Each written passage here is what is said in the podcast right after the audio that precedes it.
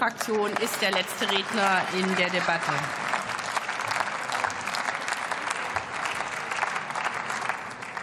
Frau Präsidentin, meine Damen und Herren! Wenn man mit normalen Durchschnittsbürgern auf der Straße spricht, dann sagen die einem, die Ampel die streitet doch nur die wirklich wichtigen Sachen für Deutschland, die geht sie nicht an. Die beschäftigen sich doch nur mit abstrusen Identitätsthemen, die niemanden interessieren, wie oft man sein Geschlecht wechseln kann oder wie man am besten kiffern kann. Sie machen unser Land zum Gespött der ganzen Welt. Im, im, im Rahmen meines Medizinstudiums hatte ich ein Blockpraktikum in der Psychiatrie in der Münchner Universitätsklinik. Und ich habe damals in einer Abteilung gearbeitet, wo viele Menschen mit Psychosen und Schizophrenien behandelt worden sind. Und die meisten dieser Menschen, die massiv betroffen waren, waren junge Menschen, die davor intensiv Cannabis konsumiert haben. Und wenn man dort mit den Psychiatern spricht, dann sagen die einem, ja, das liegt daran, dass Menschen, die noch keine voll abgeschlossene Hirnentwicklung haben, und das ist oft bis zum 25. Lebensjahr der Fall, durch den Cannabiskonsum massiv geschädigt werden. Und wenn Sie vom Jugendschutz sprechen und den Cannabis, das Cannabis den Jugendlichen leichter zugänglich machen, dann ist das lächerlich. Sie versündigen sich an der Jugend unseres Landes. Und Lieber Kollege Pilsing, erlauben Sie eine Zwischenfrage aus der FDP-Fraktion? Ja, natürlich. Ja, vielen Dank, Herr Kollege Pilsinger, dass Sie die Zwischenfrage zulassen. Ich bin sehr froh, dass Sie auch als Experte auf die Gefahren von Cannabiskonsum äh, hinweisen. Ich möchte aber nicht verhehlen, dass ich etwas gefunden habe.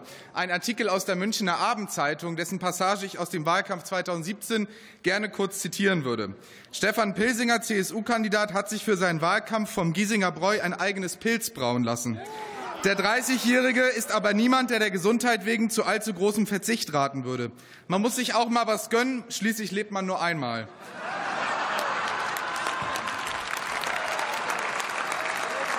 Ja, Herr Pilsinger, findet deshalb nichts dabei, seinen Wählern auch mal im wahrsten Sinne des Wortes etwas zu verzapfen.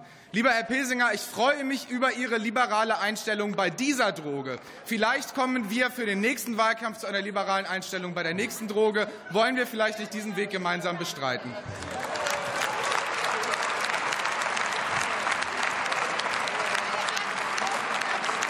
Herr Kollege, lieber Herr, lieber Herr Kollege Mordhorst, ich danke Ihnen, dass Sie das Thema Alkohol und Zigaretten ansprechen. Ich sage Ihnen eins.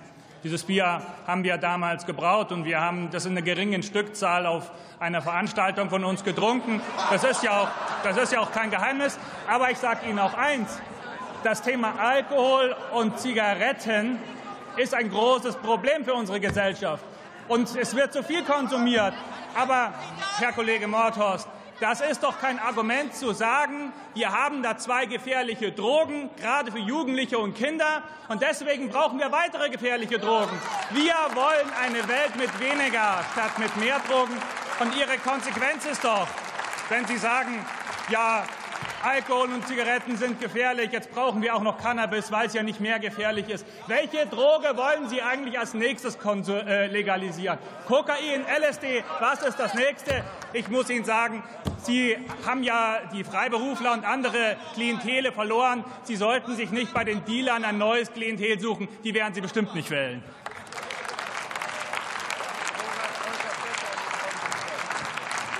Wenn man, wenn man wenn man, wenn man mit den Polizeibeamten spricht, dann sagen die einem, dieses Gesetz ist ein Geschenk für den Schwarzmarkt, weil man gar nicht mehr unterscheiden kann, wer jetzt Eigenkonsument und wer jetzt Dealer ist.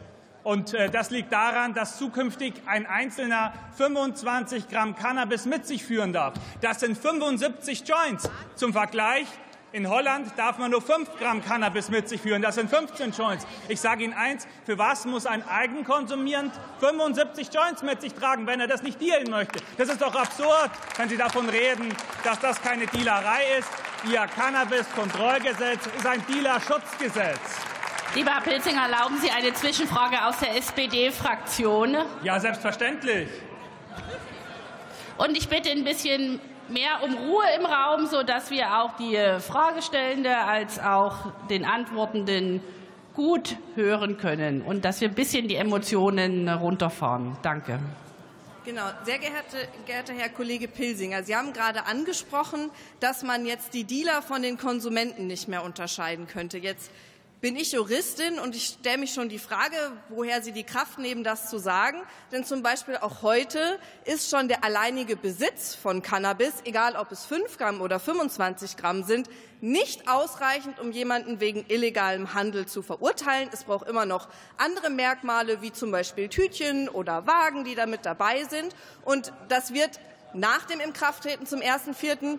genauso sein. Und deswegen frage ich mich, wie Sie zu dieser Erkenntnis kommen, dass man das nicht mehr unterscheiden kann. Also, Frau Kollegin, das zeigt sich schon daran, dass man in Holland die Erfahrung gemacht hat, dass man nicht zu viel, dass man nicht zu viel mit sich führen sollte.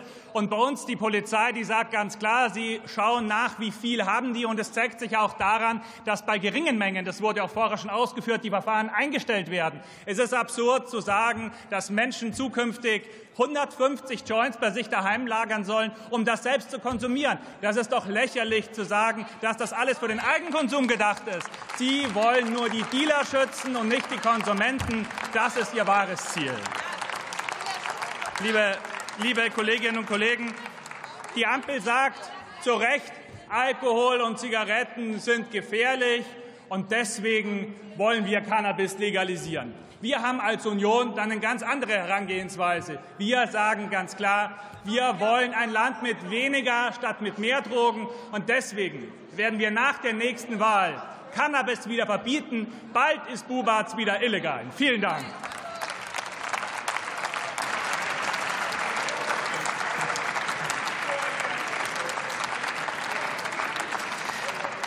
Und damit schließe ich die Aussprache und wir kommen zur Abstimmung über den von der Bundesregierung